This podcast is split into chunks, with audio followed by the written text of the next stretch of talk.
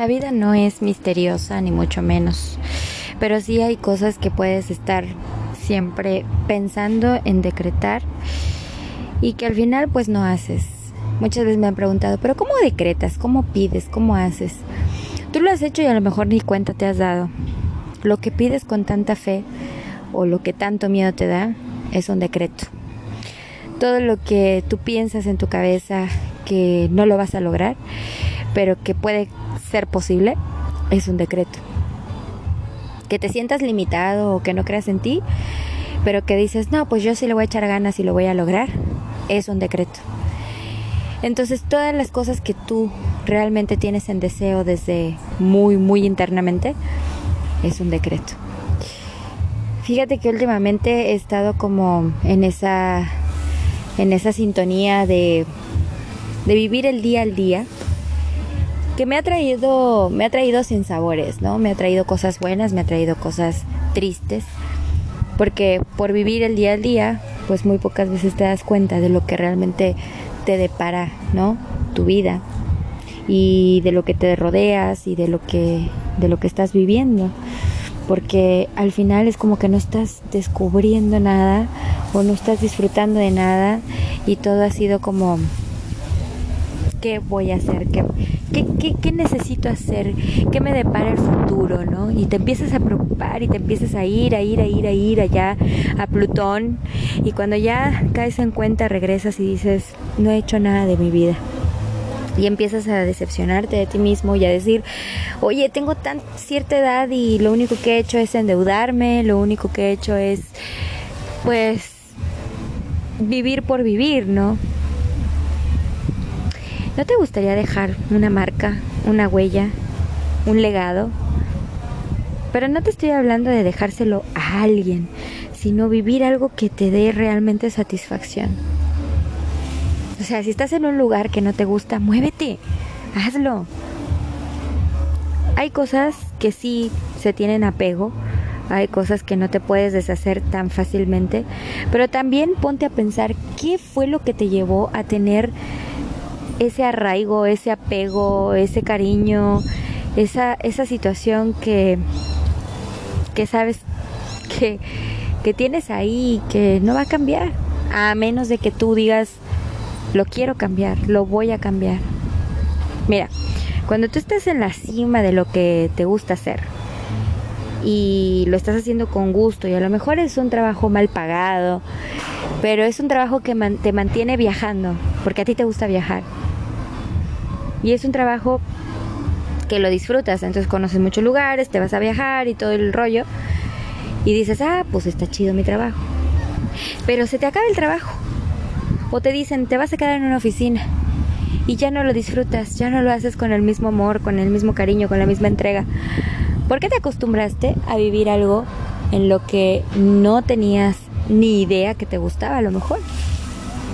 Hay quienes se queman las pestañas estudiando la universidad, viendo qué carrera y todo, que no lo critico, al contrario lo, lo re felicito.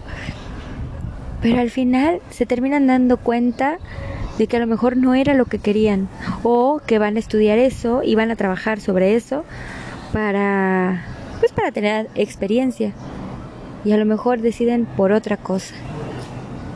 Bueno, ¿a dónde voy? Que el vivir día a día tenga un significado para ti, para lo que haces, para lo que te mueves. Que sí es bueno tener en conciencia el vivir el día, pero que tenga un motivo. Esa, esa huella, ese legado, que sea tu propio legado, que sea tu propia huella. Yo no tengo hijos, por ejemplo, pero me gustaría mucho dejar mi legado para mí, decir que, a ver, no que soy buena persona, pero que me esforcé por hacer lo que yo quería, por lograr lo que se me ponía en mente, ¿no? Y lograr en mente es a veces luchar contra uno mismo, porque no solamente estás pensando en que cómo lo vas a lograr o qué, te, qué es lo que tienes que hacer, o es luchar, verte al espejo y verte a ti mismo y aceptarte, no solamente como eres, tal cual eres, sino descubrirte irte descubriendo que tienes defectos, que tienes virtudes, que puedes contar más cualidades que defectos, eso ya es un super logro. Pero también tienes en cuenta que la lucha constante contra la negatividad, la lucha constante contra el no puedo, no sé qué hago aquí, esas preguntas existenciales, emocionales que te ponen a pensar una y mil veces si estás haciendo lo correcto, si estás en el momento correcto, si estás haciendo en el tiempo que debe de ser o te estás adelantando o algo falta. Y déjame decirte que siempre te va a faltar algo. Siempre. Ahí es donde digo la inconformidad constante.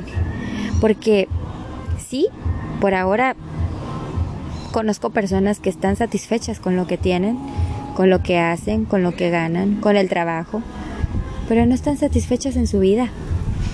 Y entonces pueden decir que es un desperdicio todo lo que han hecho hasta ahora porque no están satisfechos. Y eso es muy triste, ¿no? Porque al final están dándole la motivación equivocada a las cosas. Pues ¿sabes qué te detiene? El miedo. El miedo te detiene, eh, la falta de motivación, la falta de inspiración y la falta de creer en ti. A ver, yo ahorita me siento como en stand-by, ¿no? Estoy haciendo cosas que me gustan, me apasiona. Te he contado muchas veces que a mí me apasiona todo lo que hago. Te conté del reconocimiento que me dieron y irónicamente, o no sé cómo decirlo, dice que mi premio es por pasión, por representar una empresa con pasión. Comentarios de mis compañeros me dicen que yo soy muy muy inquieta, muy enérgica y yo me transformo en mi trabajo porque todo lo que hago, aparte de hacerlo desde el amor, sé que tengo un objetivo y que eso me va a llevar a lo que realmente quiero pero tengo que ser paciente. Y han pasado meses y yo no he sido paciente porque me han pasado de todo. Me han pasado cosas buenas, me han pasado cosas malas, me han pasado cosas divertidas, cosas tristes. Y a veces me siento sola. Yo creo que tú también te has puesto a pensar en eso. La mayoría de mi edad si no están con su pareja, están solteros, estamos solteros, estamos solos. Y a veces invade en nuestra mente la soledad, pero no una soledad de bueno, quiero disfrutar de mi soltería, quiero disfrutar de este momento sola, ¿no? De este momento que me da me da tiempo para hacer todo, ¿no? Tiempo para para reflexionar, me da tiempo para pintarme las uñas, me da tiempo para ir a tomarme un café, me da tiempo para tirarme en la cama y dormirme las horas, ¿no? Me da tiempo para todo, pero ¿sabes qué? A veces no estamos valorando ese tiempo. Y te digo, yo me siento así como como que a veces estoy en flotando, ¿no? Estoy en una como en una burbuja que no llega a ningún lugar, ni sube ni baja, se mantiene como como no lineal, pero se mantiene, ¿viste? ¿Has visto las burbujas cómo vuelan? Que en algún momento va a reventar. Sí, yo sé que en algún momento va a reventar. Pero estar en un solo lugar me ha causado cierto conflicto de decir, ¿cuánto tiempo más tengo que esperar para lograr mi objetivo? ¿Cuánto tiempo más? Y me desespero. A ver, soy humano. No te voy a decir que, que, que, me sale todo perfecto, no. Al contrario, el hecho de que yo haga estos podcasts es para que te oriente, te desoriente, te identifiques o no. Porque es lo que a mí me ha pasado, es lo que a mí me ha sucedido y siento que hay muchas personas que se identifican conmigo que yo te puedo hablar ahorita con todas las frases de la tía, con todas las frases de la mamá, con todas las frases de tu mejor amiga, de tu mejor amigo, con las frases de tu esposa, de tu esposo, ¿no? Y decirte, pues, ¿qué chingado estás haciendo? ¿Qué chingado estás esperando? Aquí estoy, yo te apoyo. Pero también te pueden venir pensamientos de, sí, pero me falta tiempo, sí, pero me falta dinero, sí, pero me falta motivación. Entonces, cuando yo te digo vive día a día y te faltan todas esas cosas, entonces no vivas el día al día, mejor descubre qué te gustaría vivir y conócete para que después disfrutes tu día a día. Yo te puedo decir, disfrútalo hoy y me vas a decir, pero Michelle, es que, o sea, todos los días estoy haciendo lo mismo. Pues cámbialo. A ver, yo todos los días hago cosas distintas. En mi trabajo hago lo mismo, el mismo proceso, el mismo procedimiento, pero entiendo que son diferentes personas, que son diferentes situaciones, que son diferentes eh, circunstancias, que son diferentes caracteres, que son personas diferentes. Entonces a mí eso me mantiene súper equilibrada en ese aspecto de mi trabajo y por eso me entrego y por eso estoy apasionada y por eso me encanta y por eso la gente lo nota, ¿no? Y no es necesario que yo me haga ver, ni es necesario que yo me haga la lucida, ni que me digan, eh, ni hacerme ver, ¿no? Porque yo lo que hago lo hago con entrega. Yo no dudo que tú también lo hagas y que te transformes en tu lugar donde te gusta estar. O a lo mejor no te gusta estar, pero sabes que te pagan. te pagan por hacerlo, ¿no?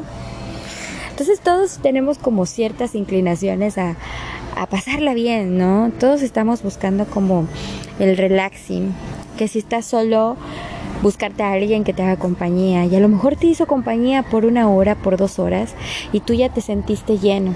Y a esa persona no la quieres volver a ver jamás en tu vida o la quieres volver a ver porque te, te hizo sentir muy a gusto y lo vuelves a hacer. ¿Y cuál es el puto problema? ¿Cuál es, cuál es ¿Cuál es la diferencia de estar acompañado o no? La diferencia es que primero tienes que verte a ti, creer en ti, amarte a ti y entonces poder dar a los demás. Vivir día a día no significa vivir todos los días chupando cerveza y porque necesitas un relajo, un relax, ¿no? Porque necesitas este estar tranquilo, o esta que me encanta que dice, no, pues es que me lo merezco. tu cuerpo también se merece estabilidad, tu cuerpo también se merece salud, tu cuerpo también se merece atención, cariño, amor.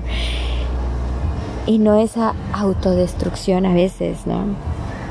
¿Qué quieres llenar? ¿Qué vacío sientes? ¿Te has puesto a pensar cómo, cómo llenarlo? Hay quienes se refugian en Dios, muchas veces te lo he dicho, en la energía, en el universo, en la naturaleza, ¿no? Hace poquito acaba de pasar un huracán. Había personas muy asustadas y había personas que eh, durmieron bien, el viento ni los inmutó, porque estaban confiados en que no iba a pasar a mayor. Yo no pude dormir porque el viento hizo mucho ruido o donde estaba yo se azotaban las puertas y eso. No pasó a mayores. Pero tenía una Rumi que ella sí tenía miedo por un momento. Y no pude dormir por estarle haciendo la plática para que se le olvidara un poquito lo que estaba pasando. Sí, también tuve que hacérmela fuerte. Después digo, sí, sí tenía miedo, sí. Porque te pones a pensar, te pones a, vivir, te pones a visualizar y, y, si esto pasa más, y si tiembla, y si un tsunami, y si todo se va a la mierda.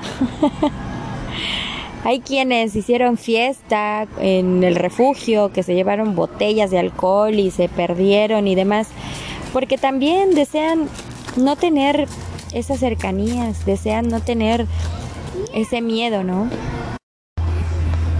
Y entonces aprovecharon, entre comillas, aprovecharon su tiempo en tomar.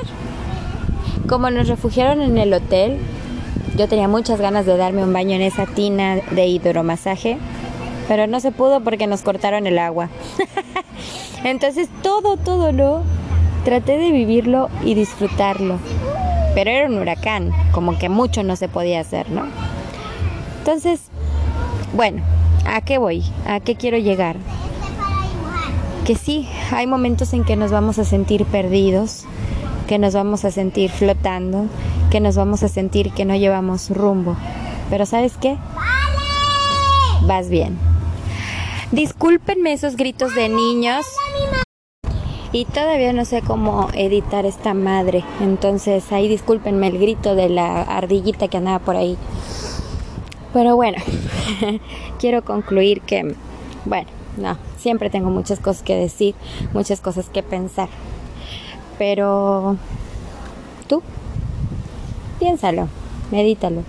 Como te decía, a veces nos sentimos perdidos o que no avanzamos. Pero como te decía, eso ya es un avance. Estás tomando conciencia. Y eso es lo que quiero. Que abras la mente y estés consciente.